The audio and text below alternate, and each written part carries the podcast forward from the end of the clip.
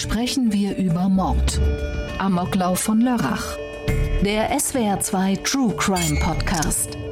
Mit Holger Schmidt und dem früheren Bundesrichter Thomas Fischer. Guten Tag zu einer neuen Folge unseres Podcasts Sprechen wir über Mord. Ich begrüße Thomas Fischer mir gegenüber im Studio. Hallo, Herr Fischer. Hallo, Herr Schmidt. Und wir sprechen heute über einen Amoklauf in Lörrach im Jahr 2010 bei dem man wahrscheinlich ganz eindeutig unsere Frage, sprechen wir über Mord mit Ja, beantworten könnte, wenn es denn überhaupt noch eine Täterin gäbe, der man den Prozess machen könnte. Dazu gleich mehr. Aber zuerst meine legendäre Einstiegsfrage an Thomas Fischer. Herr Fischer, ist Ihnen gegenüber am Bundesgerichtshof in Ihrer Zeit dort als Vorsitzender Richter mal jemand so richtig ausgerastet? So wie man das wahrscheinlich nur vom Amtsgericht kennt, Türen knallen, Akten fliegen, jemand schreit rum oder ist das am hohen obersten Gericht so nicht denkbar? Auch denkbar ist es natürlich schon, aber das müsste dann ein Richter oder ein Bundesanwalt sein oder ausgewählte Rechtsanwälte, die beim BGH auftreten. Aber die Verhandlungen beim Bundesgerichtshof sind ja, sagen wir mal, sehr gesittet, frei von Zeugen, meistens relativ frei von Publikum, beschäftigen sich nur mit langweiligen Rechtsfragen und nicht mit dem richtigen Saft des Lebens. Und deshalb sind da die Emotionen in der Regel sehr gebändigt. Aber auch Bundesanwälte können ordentlich schreien, habe ich in erster Instanz schon öfter erlebt. In erster Instanz muss es ja sein, um die richtige Stimmung da aufzubringen. Aber dann vor dem Bundesgerichtshof ist die Stimmung dann eher gesittet und ruhig und keiner wirft mit Akten. So ist es. Die Rechtsanwältin, mit der wir es heute zu tun haben, die ist richtig ausgerastet. Das kann man wohl ohne Übertreibung sagen. Der Fall spielt in Lörrach, ganz im Süden von Deutschland, im Jahr 2010. Vielleicht ein erster akustischer Eindruck, womit wir es zu tun haben. Das ist unbegreiflich. Als Mutter kann man überhaupt nicht verstehen, wie man sein eigenes Kind umbringen kann. Erst hat es einen Krach gegeben, ein richtiger Bums, dann ist irgendwas in die Luft geflogen. Und dann habe ich eine rote Frau gesehen mit dunkler Hose und die, also eine Pistole oder wie man das nennt, äh, geladen und ist ins Elisabeth Krankenhaus reingelaufen. Auf der gynäkologischen Station tötete sie einen Krankenpfleger mit mehreren Messerstichen in den Oberkörper und drei Schüssen in Kopf und Hals. Die Täterin hat wild um sich geschossen. Die Beamten schießen so lange, bis sie jeglichen Angriff eines Amoktäters ausschließen können. Eine 41-jährige Rechtsanwältin tötet ihren eigenen Sohn, erstickt ihn mit einer Plastiktüte. Sie setzt ihre Wohnung in Brand, sie geht auf die Straße, hat eine Waffe dabei, ist Sportschützin, trainiert da drin, schießt wild um sich. Es ist eine Art Fanal, was sich in Lörrach im Jahr 2010 abgespielt hat. Und es ist eine Tat, die viele, viele Fragen nach sich gezogen hat, die letztlich alle unbeantwortet geblieben sind. Erstens, weil die Anwältin nicht überlebt und zweitens, und vielleicht sollten wir da im Verlauf der Folge auch drüber sprechen, weil es nie einen Prozess gegeben hat, eben weil sie ja am Ende dieses Amoklaufs nicht mehr am Leben war. Also viele Fragen einfach offen geblieben sind. Was genau in diesen dramatischen Stunden im September 2010 passiert ist, das fasst uns Isabel Demey zusammen. Sie erschießt ihren Mann und erstickt ihren fünfjährigen Sohn mit einer Plastiktüte. Dann verteilt Sabine R. 70 Liter Brandbeschleuniger in ihrer Wohnung und zündet sie an. Die Explosion erschüttert Lörrach an einem Sonntagabend im September 2010. Menschen rennen in Panik ins Freie. Nur Sabine R. bleibt ruhig. Zeugen sehen die 41 Jahre alte Anwältin zum gegenüberliegenden Krankenhaus gehen. Einem Pastor, dem sie zufällig begegnet, schießt Sabine R. in den Rücken, einem weiteren Passanten in den Kopf. Beide Männer überleben. Im Krankenhaus geht Sabine R. in die gynäkologische Abteilung. Ein Krankenpfleger stellt sich ihr in den Weg. Sabine R. sticht erst mit einem Messer zu, dann erschießt sie ihn. Sabine R. geht weiter. Sie schießt durch die Türen der Krankenzimmer, sie schießt und schießt. Die Polizei versucht, sie zur Aufgabe zu überreden. Schließlich wird Sabine R. erschossen. 17 Schüsse treffen sie. Ihr Amoklauf dauert eine halbe Stunde.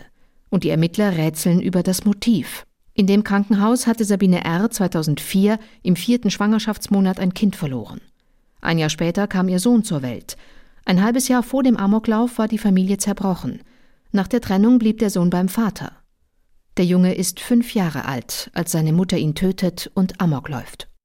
Sprechen wir über Mord heißt unser Podcast. Und Thomas Fischer, das ist doch eigentlich die erste Frage, die sich aufdrängt. Es hat nie einen Prozess gegeben, weil die Täterin am Ende der Tat gar nicht mehr am Leben ist. Aber können wir das, was wir hier eben gehört haben, als Mord klassifizieren? Oder ist das alles schon eigentlich im objektiven so durchgeknallt, dass man eigentlich sofort auch über die Frage von Schuldfähigkeit und Zurechnung reden muss? Hm, beides schließt sich ja nicht aus. Also ein Mord ist ja auch dann ein Mord, wenn er im Zustand der Schuldunfähigkeit begangen wird, der ist dann halt nur nicht strafbar. Mord wird eine vorsätzliche Tötung dann, wenn bestimmte Mordmerkmale erfüllt sind, zum Beispiel Heimtücke, was in diesem Fall nahe liegt, weil die Opfer und die potenziellen Opfer, also die Menschen, die nur verletzt worden sind, ja natürlich mit einem solchen Angriff nicht rechneten. Also liegt Heimtücke nahe und das macht den Totschlag zum Mord und den versuchten Totschlag zum versuchten Mord. Was die Motive für die Tötung der beiden Familienangehörigen war, kann man jetzt natürlich spontan nicht sagen. Deshalb bleibt es da offen, ob das Totschlagstaten oder Mordtaten waren. Bezogen auf das Krankenhaus ist es aber, glaube ich, doch sehr eindeutig. Durch eine geschlossene Zimmertür Patienten im Krankenhaus beschießen, mehrfach durch die Tür, ohne zu wissen, was dahinter ist. Natürlich, das ist schon ja, ja. harter Tobak. Ja. Mhm. Die Frage nach dem Warum, die hat natürlich in den Stunden, in den Tagen nach der Tat ganz Lörrach, ganz Südbaden in Aufruhr versetzt. Es gab viele Thesen dazu. Es ist einiges über das Leben der Täterin bekannt geworden. Matthias Zeller hat damals für den SWR berichtet und was wir jetzt von ihm hören, ist eine Reportage von damals mit ersten Anhaltspunkten für das Warum. Seit der Trennung war der fünf Jahre alte Sohn der Amokläuferin werktags bei seinem Vater. Der hat ihn wohl am Sonntagabend nach dem Wochenende bei der Amokläuferin in deren Anwaltskanzlei abgeholt. In der Kanzlei hat die Frau ihren Mann erschossen, der Junge starb an Schlägen auf den Kopf. Der Obduktionsbefund zu den Leichen, die von der Frau mit der Kanzlei in Brand gesetzt wurden, wird im Laufe des Tages erwartet. Dass die Amokläuferin sehr entschlossen vorgegangen ist, belegen auch die bei ihr gefundenen 300 Schuss Munition und die Aussage dieses Augenzeugen. Die war aggressiv, also man hat es ja schon beim Laufen zugesehen, dass sie aggressiv war hat man schon gesehen. Und dann habe ich die Pistolenschüsse gehört, dann war ich halt richtig unter Schock. Nach der Tat in ihrer Kanzlei ging die Amokläuferin in die Gynäkologie des benachbarten Elisabethen-Krankenhauses und schoss mit einer Kleinkaliberwaffe vor der Klinik zwei Passanten an. Später tötete sie einen Krankenpfleger. In der Gynäkologie des Lörracher Krankenhauses hatte die Amokläuferin 2004 eine Fehlgeburt erlitten und war damals auch betreut worden, bestätigt Chefarzt Kurt Bischofberger. Wir haben sie psychisch auch betreut, weil wir um immer die Problematik ja wissen. Das heißt, wir zeigen auch die Kinder den Patientinnen, damit sie es im Endeffekt in der Trauerverarbeitung besser verarbeiten können. In Lörrach wird nun nach einer Form für die Trauer gesucht. In den Kirchen und an den Tatorten brennen Kerzen und im Online-Kondolenzbuch der Stadt wirft ein Mann aus Hamburg die Frage auf, wann ist endlich Schluss mit Waffen in privater Hand?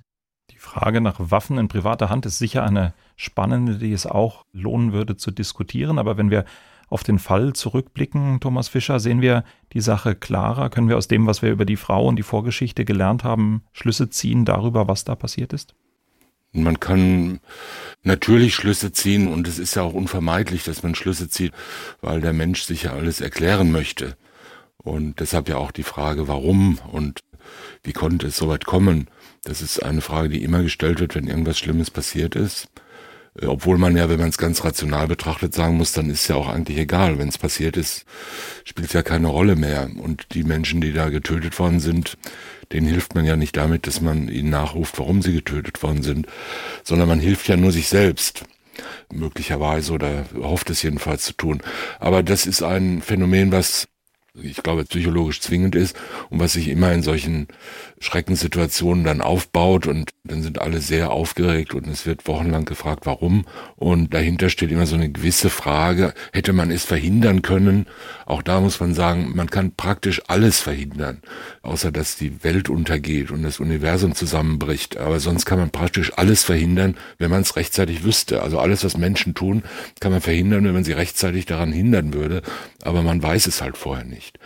Und dieses Phänomen Amoklauf ist ja ein sehr schillerndes Phänomen, was viele Facetten hat und was sich immer wieder neu stellt und dann immer wieder neu auch so diskutiert wird, dass man sagt, wie kann das sein und wie kam es dazu und in welchem emotionalen Zustand muss der oder die Täterin gewesen sein. Und man kommt ja in vielen Fällen, also Amokläufe, diese sogenannten scheinbar ungerichteten Gewaltexplosionen enden ja häufig auch dann mit dem Tod des Täters oder der Täterin, so dass dann auch keine Eigenerklärungen mehr erfolgen können und man kann dann nur rückschließen auf irgendwelche Motive in der Vergangenheit. Natürlich wird man sagen, irgendeine Krise muss ja da gewesen sein, sonst macht der Mensch ja sowas nicht. In diesem Fall also wahrscheinlich Trennungskrise und so weiter. Aber auch da muss man ja sagen, nicht jeder, der sich trennt und nicht jede konflikthafte Situation in einer Familie führt ja zu Gewalthandlungen oder gar zu solchen Schreckenstaten. Also da gehören natürlich immer ganz viele Facetten und Gründe und Spuren dazu, die weit in die Biografie zurückreichen. Und andererseits haben wir gerade den Chefarzt der gynäkologischen Klinik gehört, der sehr offen unter weiß nicht, Verletzung des postmortalen Patientenschutzes möglicherweise über die Behandlung der Frau spricht und in dessen Aussage man ja schon auch den Gedanken heraushört. Wir wissen ja, dass eine Fehlgeburt sehr traumatisierend sein kann. Wir kümmern uns ja um Frauen, die ein solches Schicksal haben. Also für mich schwang auch mit so etwas wie eine Betroffenheit darüber, dass da eine sehr, sehr schwerwiegende Folge daraus entstanden sein könnte, die der Chefarzt, meine Interpretation dessen, was ich gehört habe, tatsächlich gar nicht für so völlig unvorstellbar hält und er selber damit hadert, dass es dann so gekommen ist. Also so ganz unvorhersehbar. Ja, ehrlich gesagt, ich habe es ein bisschen anders verstanden. Also ich hatte eher den Eindruck, dass er sich entschuldigen will oder jedenfalls versucht zu rechtfertigen. Was er da sagt, wir haben die Frau ja auch behandelt, beziehungsweise wir haben sie betreut und dann diese Betreuung darin schildert, dass er sagt, wir zeigen ihnen ja dann auch das Kind, damit sie sich verabschieden können. Das ist ja, sagen wir mal, eine sehr verkürzte und etwas makaber erscheinende Darstellung, hm, wie soll ich sagen, einer empathischen Zuwendung. Ja, also ich bin mir ziemlich sicher, dass nicht jede Frau, die eine Fehlgeburt hat, dass es ja dadurch besser geht, dass man ihr das Kind zeigt, das in der 15. Woche gestorben ist. Und das mag im Einzelfall mal so sein und dann muss man sich verabschieden, aber andere verabschieden sich ganz gewiss auf eine andere Weise genauso sinnvoll. Und es gibt ja jetzt nicht ganz wenige Fehlgeburten, sondern es gibt ja sehr viele Fehlgeburten. Sehr viele Frauen werden behandelt und nur ganz wenige Frauen geraten ja dadurch dann in einen Zustand, der sie Wochen oder Monate später zu Amoktaten oder anderen Schrecklichkeiten veranlasst. Also traumatisierend, auch so ein Begriff, der ja endlos inzwischen ausgeweitet wird, ein schockierendes, deprimierendes, nachhaltig wirkendes, trauriges Erlebnis die kommen vor im Leben und die müssen Menschen irgendwie verarbeiten. Und ob das in diesem Fall, natürlich drängt sich so ein Zusammenhang zwischen eigener Fehlgeburt, Gynäkologie und Amoktat dann irgendwie auf, wird wahrscheinlich nicht ganz zufällig dahingegangen sein, aber ob das noch in einem bewussten Zusammenhang stand mit dem eigenen Schicksal oder dieser Fehlgeburt, äh, das kann man einfach nicht sagen. Und das sind Schlussfolgerungen, in einem Bereich von Rationalität, der sich ja solchen Personen, die sich in so einem Zustand befinden, gar nicht zugänglich ist. Also die geht ja jetzt nicht hin und sagt, so jetzt werde ich mich mal in der Gynäkologie rächen dafür, dass ich äh, das Schicksal Fehlgeburt hatte, sondern das läuft ja wesentlich komplizierter und vielfach in einem Bereich, der dem Betroffenen dann überhaupt nicht bewusst zugänglich ist. Es wird noch komplizierter dadurch, dass diese spätere Rechtsanwältin sich Jahre zuvor genau in diesem Krankenhaus auch auf eine Verwaltungsstelle beworben hatte, dort nicht genommen worden ist. Das ist auch immer wieder diskutiert worden, ob das ein weiterer Baustein in der, sagen wir mal, Motivationskette gegen das Krankenhaus gewesen sein könnte. Aber ich will trotzdem nochmal insistieren, der Arzt nimmt ja in seiner Äußerung trotzdem schon so etwas wie eine Verteidigungsposition an und das scheint ja etwas mit ihm zu machen. Also für den Arzt scheint der Zusammenhang ja wirklich naheliegend zu sein. Ja, deshalb wird er ja auch gefragt und deshalb geht ja da ein Reporter hin und hält ihm das Mikrofon hin und sagt, äußern Sie sich. So ist das halt. Also wenn man es mal rational und etwas distanziert betrachtet, muss man sagen, irgendwo muss der Amoklauf ja stattfinden. Also kein Amoklauf ohne Ort und kein Amoklauf ohne Gründe. Nichts auf der Welt ist völlig ohne Gründe und irgendeinen Grund gibt's immer und irgendein Ziel gibt es immer. Das heißt, man wird vermutlich, wenn man Amok laufen will, wenn man in eine Situation gerät, wo man sagt, jetzt ist mir alles egal, jetzt, jetzt lösche ich alles aus um mich her und mich selbst auch, dann wird man ja nicht erstmal eine zweitägige Reise unternehmen in irgendeinen Ferienort an der Nordsee, sondern das wird man da machen, wo man ist. Man geht in die Fußgängerzone, die sich anbietet. Und man geht in diesem Fall in ein mit Sicherheit belebtes Haus, was gegenüber dem eigenen Haus liegt. Das kann auch ein Bürohaus sein. In diesem Fall war es ein Krankenhaus. Und ob die sich da vor fünf oder zehn Jahren mal fruchtlos beworben hat, ja, was soll's, was soll man daraus lernen? Man kann ja jetzt nicht sagen, wir müssen jetzt alle, die sich bewerben, immer einstellen, damit die nicht zehn Jahre später einen Amoklauf machen. Ich will damit nur sagen, ich will das gar nicht lächerlich machen, ich will nur sagen, das Bedürfnis der Menschen, sich sowas zu erklären, ist so groß, dass dann auch ganz fernliegende Gründe irgendwie herangezogen werden und zu sagen, das könnte der Auslöser gewesen sein. Was man daraus dann lernen kann, das ist eine ganz andere Frage. Vermutlich gar nichts. Die Frau hat, äh, ist ja nicht von alleine und von selbst so geworden.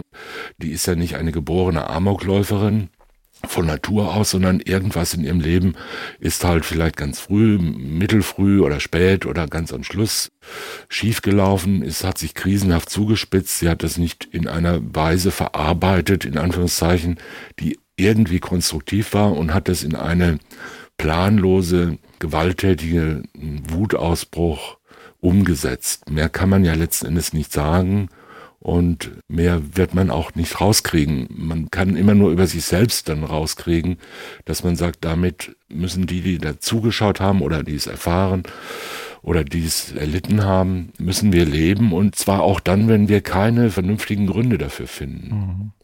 Aber dann lassen Sie uns doch jetzt mal folgendes Experiment machen, Herr Fischer.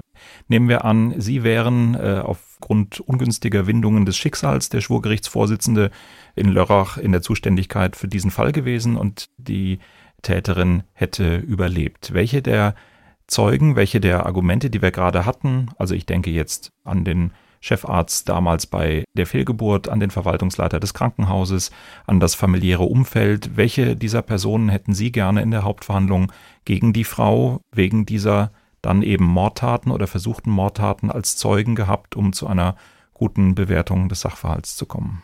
Ja, die Bewertung wäre ja in diesem Fall vorbehaltlich des Einwands, dass man schon genug mit den wirklichen Fällen zu tun hat und sich ungern immer noch hypothetische dann auch noch auflädt. Ist ja so gesehen ein wirklicher Fall. Ja, so stimmt schon. Also der Blickwinkel ist ja ein anderer. Natürlich sagt man ja, schade, dass die jetzt tot ist, denn dann kriegen wir ja nichts mehr über sie raus. Mag sein. Das ist so. Vielleicht hätte sie uns was gesagt, vielleicht aber auch nicht. Vielleicht hätte sie da gesessen und hätte gesagt, mit euch spreche ich nicht, das ist ja ihr gutes Recht. Oder sie hätte gesagt, das weiß ich nicht. Oder sie hätte irgendeinen so völlig sinnlosen Grund angegeben, wie es ja viele Täter tun, wenn sie, wenn sie sozusagen erschüttert vor der eigenen Tat stehen und dann irgendwie sagen, ich tat es, weil das Fernsehprogramm so schlecht war oder so. Irgend so ein vollkommen sinnlosen Grund. Ein undenkbarer Grund. Ja, der ist dann nur in der gewissen Zeitung mit großen Buchstaben wird er dann als Stein der Weisen gefunden und gesagt, sie tötete, weil der Falsche in DSDS siegte oder irgend sowas. Und als Gericht sucht man ja zunächst mal auf dem Pfad der strafrechtlichen Tatbestände. Man schaut, war das ein Mord, war das ein Totschlag, was ist überhaupt passiert. Dazu braucht man jetzt die Erklärung des Chefarztes und des Krankenhausverwalters nicht, sondern vielleicht Augenzeugen, Spuren, Sachverständige und so weiter und rekonstruiert das. Und dann wird man irgendwie fragen, gibt es ein Motiv. Das ist schon ein halber Schritt in eine Richtung, die ja über das Justizielle und äh, Strafrechtliche hinausgeht. Und dann muss man natürlich die Täterin, also die Person, den Täter, irgendwie versuchen, rechtlich richtig zu behandeln, also gerecht zu behandeln. Und da stellt sich die Frage, war die Täterin voll schuldfähig? Ist sie in vollem Umfang dafür verantwortlich zu machen, was sie getan hat? War sie vielleicht geisteskrank? Hat sie eine Wahnkrankheit gehabt, einen Ausbruch einer schizophrenen Erkrankung? Ist ja alles denkbar. Oder war sie einfach nur depressiv? Stand sie unter Drogen? War sie schwer betrunken? Alle Möglichkeiten wird man da sicher in Betracht ziehen und wird versuchen, das mit Hilfe von Zeugen, Sachverständigen, Urkunden, also den üblichen Beweismitteln irgendwie hm, aufzuklären. Und dazu kommt ja dann das, über was wir vorhin schon gesprochen haben, nämlich die allgemeine Frage, wie konnte es dazu kommen, was sind die Motive und so weiter. Das ist eine Aufgabe, die die Bevölkerung vielfach erwartet von Gerichten. Die Gerichte aber nur in einem sehr eingeschränkten Maß vollziehen können, weil ja die Gerichte nicht dazu da sind, wie soll ich sagen, Schicksale aufzuklären und Schicksale zu erklären, sondern immer nur diese soziale Wirklichkeit durch den Filter des Rechts rational zu machen und zu sagen, so können wir uns das erklären und so passt das in die Schemata, die wir im Recht haben.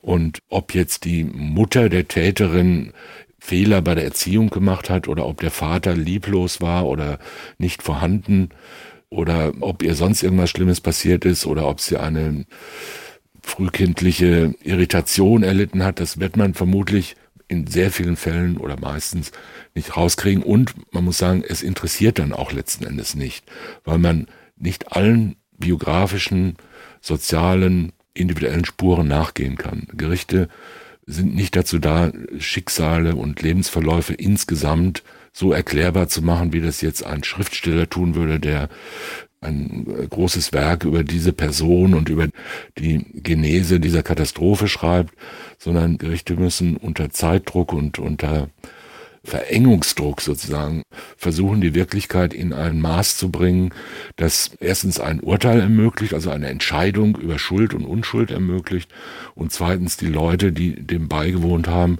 dann mit so einem Gefühl nach Hause gehen zu lassen oder es in der Zeitung lesen zu lassen, das sagt, okay, den Fall haben wir jetzt. Ja, das ist jetzt halbwegs erklärt. Und dann kommt ja auch schon der nächste Fall. Und die unmittelbar Betroffenen, zum Beispiel die, die ja Augenzeugen waren oder die Hinterbliebenen, die kann man mit sowas natürlich nur sehr selten wirklich befrieden. Und die werden nur ganz selten ein Gericht verlassen mit dem Gefühl, so, das äh, ist jetzt ein abgeschlossenes Kapitel meines Lebens. Mhm. Jetzt quäle ich Sie trotzdem noch ein bisschen weiter und sage, wenn jetzt in dieser Hypothese die Verteidigung ankäme und sagt, wir stellen jetzt aber trotzdem einen Beweisermittlungsantrag, Herr Vorsitzender Fischer, auch wenn Sie der Meinung sind, der Gynäkologe oder der Verwaltungsleiter spielen hier keine Rolle. Wir wollen, dass die gehört werden. Wir wollen herauskriegen, wie diese beiden Punkte, Zurückweisung bei der Stellenausschreibung und Verlust des Kindes, wie die unsere Mandantin beeinflusst haben. Machen Sie das dann mit? Oder ist das abwegig? Ja, wenn man es so formulieren würde, wie Sie es gerade spontan formuliert haben, würde ich zwar nicht sagen abwegig, aber so ein richtiger Druck der Amtsermittlung würde da, glaube ich, bei mir nicht aufkommen. Aber wenn Sie es ein bisschen geschickter formulieren und zum Beispiel sagen, zum Beweis der Tatsache, dass die ein schweres psychisches Trauma und eine schwere Persönlichkeitsstörung hatte, seit sie sich vergeblich um eine Stelle beworben hat, beantrage ich jetzt diesen Zeugen oder diesen Sachverständigen zu hören, da würde man dem möglicherweise nachgehen. Je nach Sachlage und je nach, je nachdem, wie nah das ist. Die hat wahrscheinlich in ihrem Leben viele Enttäuschungen erlebt, wie wir alle. Die hat sich mal vergeblich beworben, dann hat sie mal eine schlechte Note in Latein gekriegt oder sonst wo oder hat nicht genug Punkte in einem zweiten Staatsexamen und das hat ja alles schwer zu schaffen gemacht und, und das war vielleicht auch nicht die erste Partnerschaft, die zerbrochen ist. Und jetzt kann natürlich jemand hergehen und sagen, jetzt müssen wir das ganze Leben von der aufklären, damit wir endlich eine Erklärung finden. Da würde ein Gericht eigentlich immer sagen, warum eigentlich? Ne? Was hat das mit dem Fall zu tun? Nicht, was hat das mit der Person zu tun, sondern was hat das mit unserem Fall zu tun? Insoweit, dass man fragen kann, hat das irgendeinen Einfluss auf die Tat gehabt? Ja? Also außer, dass es in irgendeiner Weise kausal war natürlich, man könnte jetzt fragen, warum ist die nach Lörrach gezogen? Ja, zum Beispiel. Warum ist sie nicht woanders hingezogen? Es ist aber letzten Endes egal. Und das Gericht wird sowas vermutlich nicht aufklären, weil es ja in keinem erkennbaren Zusammenhang, außer so einem ganz allgemeinen Ursachenzusammenhang steht mit der Tat.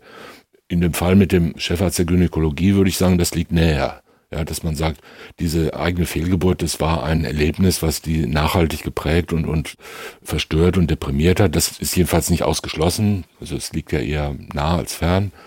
Und dem würde man wahrscheinlich nachgehen. Aber nicht, um endlich mal rauszubringen, wie das der Chefarzt erlebt hat oder so, sondern um rauszukriegen, ob das einen Einfluss auf ihre Schuldfähigkeit mhm. hatte. Also immer aus diesem mhm. Gerichte machen das, wozu sie da sind. Ja, also ein etwas äh, flapsig ausgedrückt, wenn man einen Hammer hat, sucht man immer Nägel. Und Gerichte suchen immer Schuld und Unschuld. Das ist natürlich eine Frage, die sich anderen Berufen, anderen Perspektiven überhaupt nicht stellt. Also ein Psychologe würde ja jetzt nicht nach Schuld und Unschuld suchen, sondern nach Ursachen und Verbindungen und Ähnlichem. Und Mediziner würden wieder nach anderen Gesichtspunkten suchen und Kriminologen oder Soziologen würden wieder was anderes suchen. Aber aus dieser Perspektive ist halt die Schuld und Unschuld, Verantwortung, Nichtverantwortung immer im Zentrum. Letzte Frage an den potenziellen Schwurgerichtsvorsitzenden von Lörrach, Thomas Fischer. Eine psychiatrische Begutachtung hätten Sie, würden Sie wahrscheinlich auf jeden Fall, müssen Sie wahrscheinlich auf jeden Fall beauftragen. Wen würden Sie nehmen? Na, da will ich jetzt keine Namen nennen. Ja, doch, da, wir wollen Namen hören. Nein, nein, da wird mir schon jemand einfallen. Ich bin ja schon etwas länger jetzt aus dem Geschäft und kenne die derzeitige Marktlage der forensischen Psychiater nicht mehr so gut. Aber es gibt natürlich ganz hervorragende. Es gibt auch welche, die, sagen wir mal, eher mittelmäßig vielleicht ihre Handwerk verstehen. Aber es gibt natürlich ganz herausragend gute psychiatrische Gutachter, wobei man auch immer sagen muss, das sind ja auch jetzt keine Seher, keine Auguren, die uns jetzt die Welt erklären können und die dann mit ihrem Adlerblick den Menschen anschauen und sagen, so, ich weiß alles über deine Seele und kann jetzt das alles einordnen. Die forensische Psychiatrie ist ja eine sehr komplizierte Wissenschaft, weil sie ja zwischen der Klinik und der Forensik, also dem Recht steht. Und äh, das ist ein Übergangsgebiet mit vielen Fallen und tiefen Abgründen und mancherlei Hürden. Also man muss ja die klinischen Diagnosen, um das mal so zu nennen, irgendwie übersetzen in rechtliche Begriffe. Der Außenstehende und der Zuschauer erlebt es ja nur dann, wenn äh, irgendein Vorsitzender in Gericht oder ein Strafverteidiger oder Staatsanwalt Sachverständigen fragt, hat sie nun den 21 oder nicht? Wobei man sagen muss, Paragraph 21 ist eine Vorschrift des Strafgesetzbuchs, die eine eingeschränkte Schuldfähigkeit beschreibt und die Rechtsfolgen daraus anordnet. Und ob der oder die Täterin den 21 hat oder den 20 oder nichts von beiden, das weiß der Sachverständige zu allerletzt. Natürlich ist es so, wenn man 50 oder 100 Mal als Sachverständiger vor Gericht war, hat man vermutlich nicht ganz zu Unrecht stark den Eindruck, dass man mehr davon versteht als die, mancher Richter, der da oben sitzt und hält sich dann auch für berufen, eine Antwort zu geben.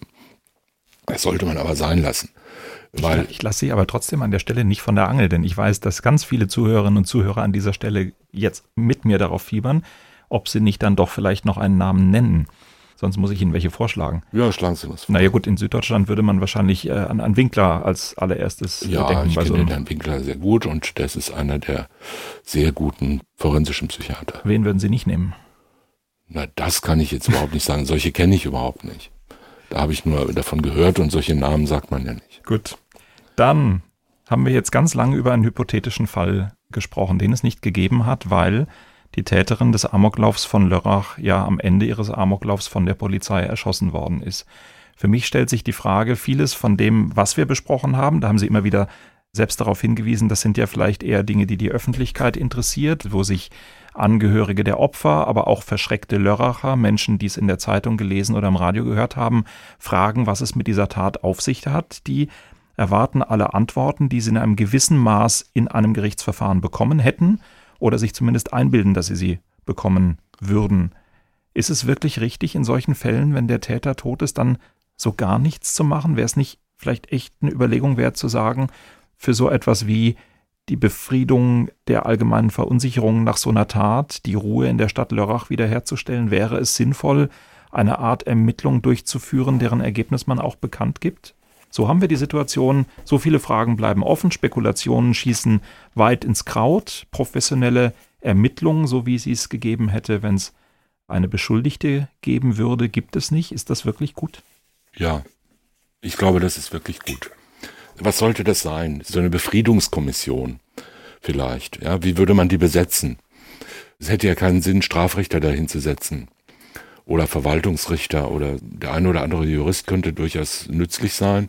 Man würde aber diese Kommission auch anders besetzen, mit einem Psychiater vielleicht, mit einem Familienhelfer, mit einem Soziologen, vielleicht noch einen Pfarrer dazu.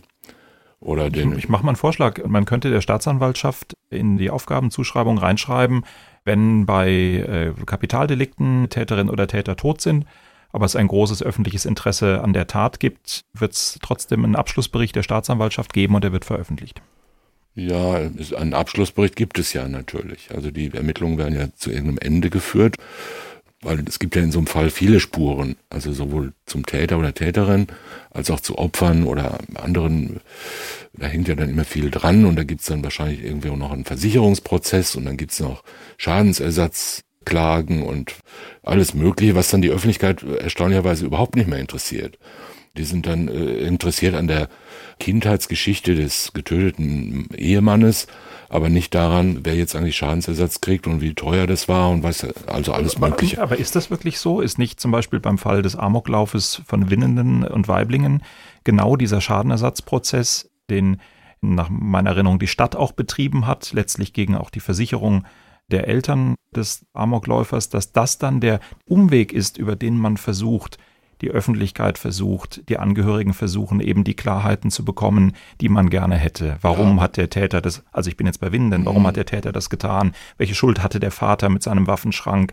Und das ist doch eigentlich bedauerlich, dass das solcher, ich sage jetzt mal Winkelzüge, natürlich war es für die Stadt Winden kein Winkelzug, diesen Prozess anzustrengen, aber darüber die Informationen zu bekommen, kommt mir so winkelartig vor, anstatt dass man sagt, veröffentlichen wir doch einfach den Abschlussbericht der Staatsanwaltschaft in so einem Fall, weil es doch ein wirklich immenses Interesse daran gibt.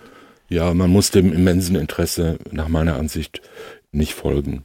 Das ist ein Interesse, was mit den betroffenen Personen eigentlich nur noch wenig zu tun hat und was eigentlich nur der, ich will jetzt nicht sagen Belustigung, das wäre zynisch, der eigenen Beruhigung und der Beschäftigung der Menschen mit sich selbst, also der Außenstehende mit sich selbst dient. Und da würden nach meiner Ansicht die Betroffenen eigentlich zu Objekten einer solchen sozialpsychologischen, therapeutischen Einwirkung gemacht. Die Presse macht das ja schon in dem Maße, in dem sie es halt macht. Die einen besser, die anderen schlechter. Und die schreiben dann, so war es. Und nach fünf Jahren schreiben sie, heute ist der fünfte Jahrestag des Amoklaufs und dann wird alles nochmal geschrieben. Und es hat ja auch alles seine guten Gründe und die Leute werden wahrscheinlich noch in 20 Jahren darüber sprechen, die dabei waren oder damals schon gelebt haben. Aber warum jetzt einer, der in Bremen lebt, ein Recht darauf haben sollte, damit, dass irgendeine Kommission in Lörrach sich zusammensetzt und sagt, der Pfarrer war schuld, weil der hat sie abgewiesen, als sie zu ihm kam.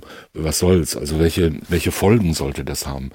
Wen will man da jetzt noch? Es geht ja letzten Endes kann man das da leider nicht vermeiden. Wir sind ja nicht eine Gesellschaft von Wissenschaftlern, die da sitzt und sagt, so jetzt wollen wir mal einen schönen Abschlussbericht machen, alle zusammen. Und dann laden wir auch die aus dem Nachbarort ein und dann kommen wir alle in der Stadthalle zusammen und dann schreiben wir einen Abschlussbericht, alle unterschreiben ihn und sagen, so jetzt sind wir zufrieden, jetzt gehen wir nach Haus. Sondern 99 Prozent der Menschen oder noch viel mehr sitzen da und sagen, Warum hat er das gemacht? Warum hat der, hat die das nicht gemacht? Wer ist schuld? Wer hat irgendwelche Verantwortung auf sich geladen? Wer hat was getan, was ich nicht tun würde? Oder was hätte ich getan und so weiter. Also es geht ja immer darum, Verantwortung zuzuweisen und sich selbst irgendwie in seiner Position, Rolle, wie auch immer die gestaltet sein mag, zu bestätigen. Und dafür, glaube ich, sind solche Fälle nicht da. Das macht das Fernsehen, da gucken wir halt den Tatort am Sonntagabend und da können die Leute das alles üben. Und da haben die genügend damit zu tun, die gescheiterten Beziehungen von diesen ganzen Kommissarinnen da äh, aufzuarbeiten. Und da gibt's ja noch viel verwirrtere Biografien und Motive, auf die kein vernünftiger Mensch jemals kommen würde. Und da kann man das alles studieren.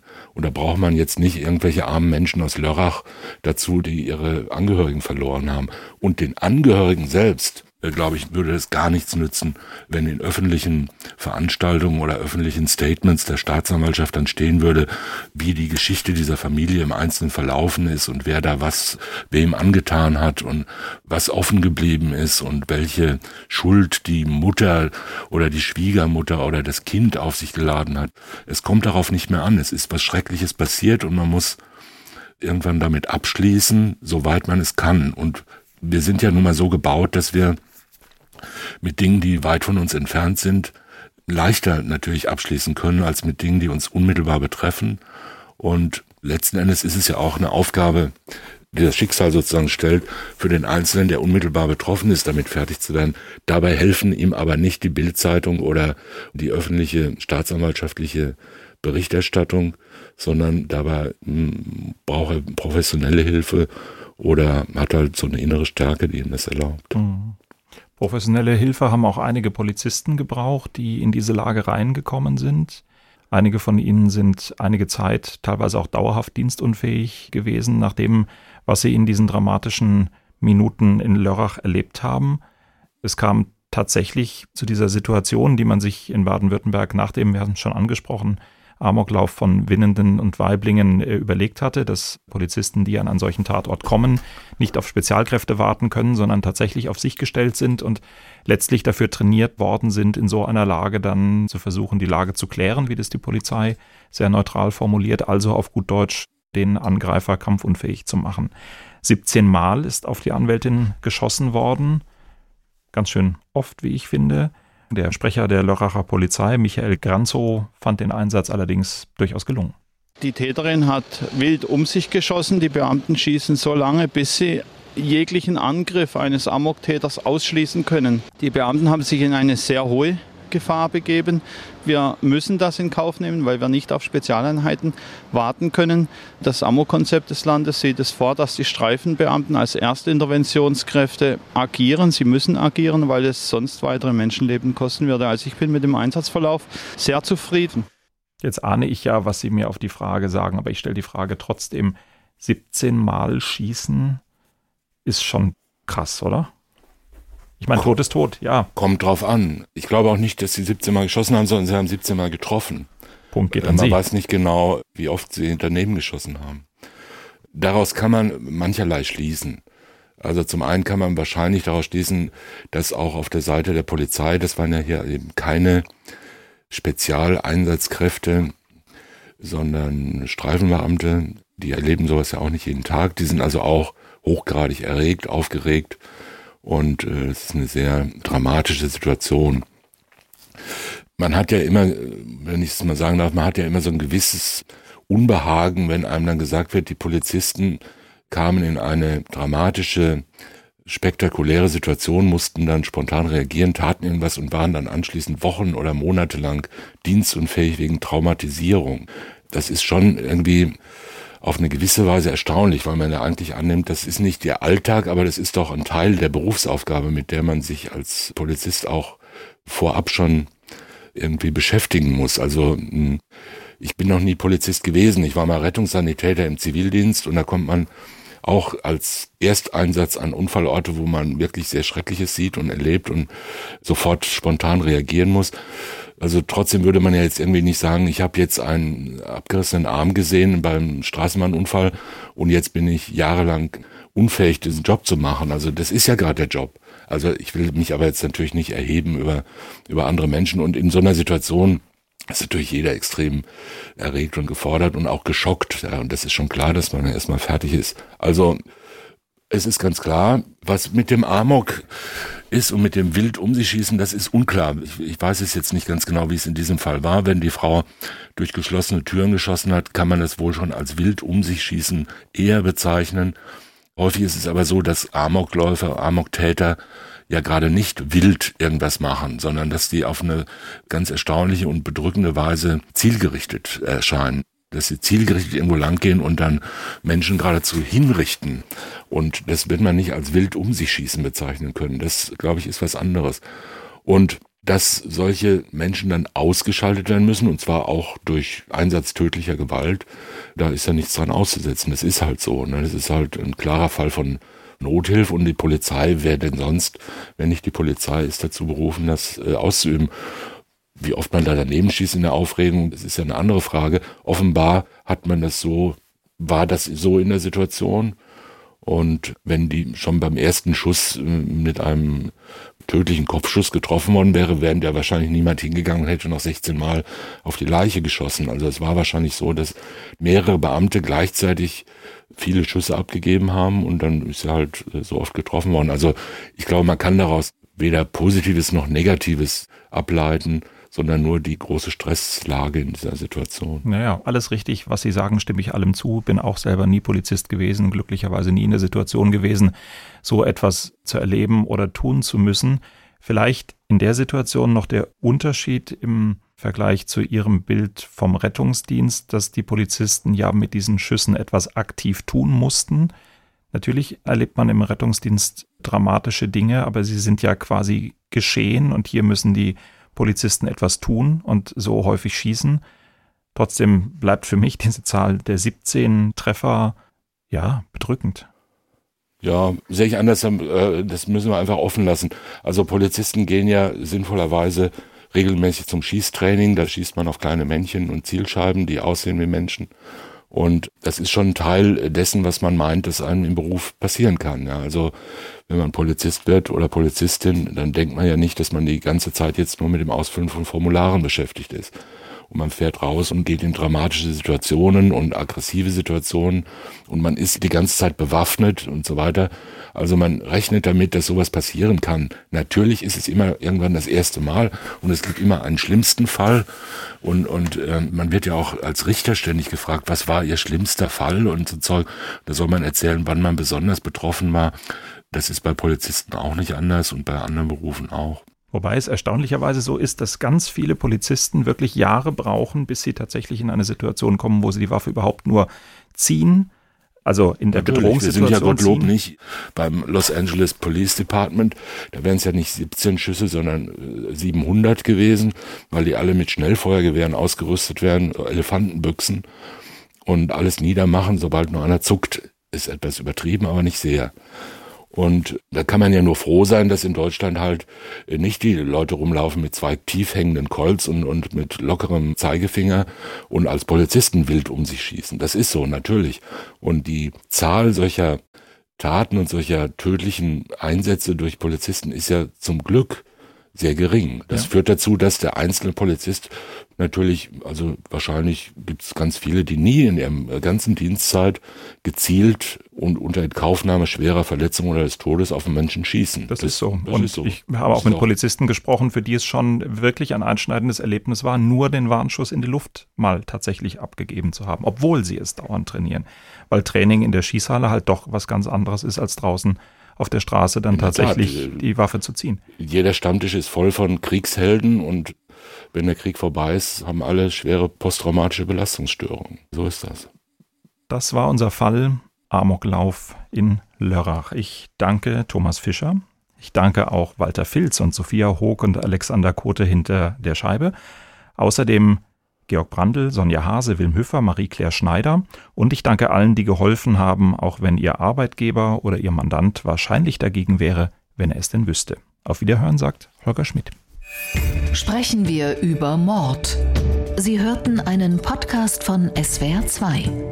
Das komplette Podcast-Angebot auf swr2.de. SWR2 Kultur neu entdecken.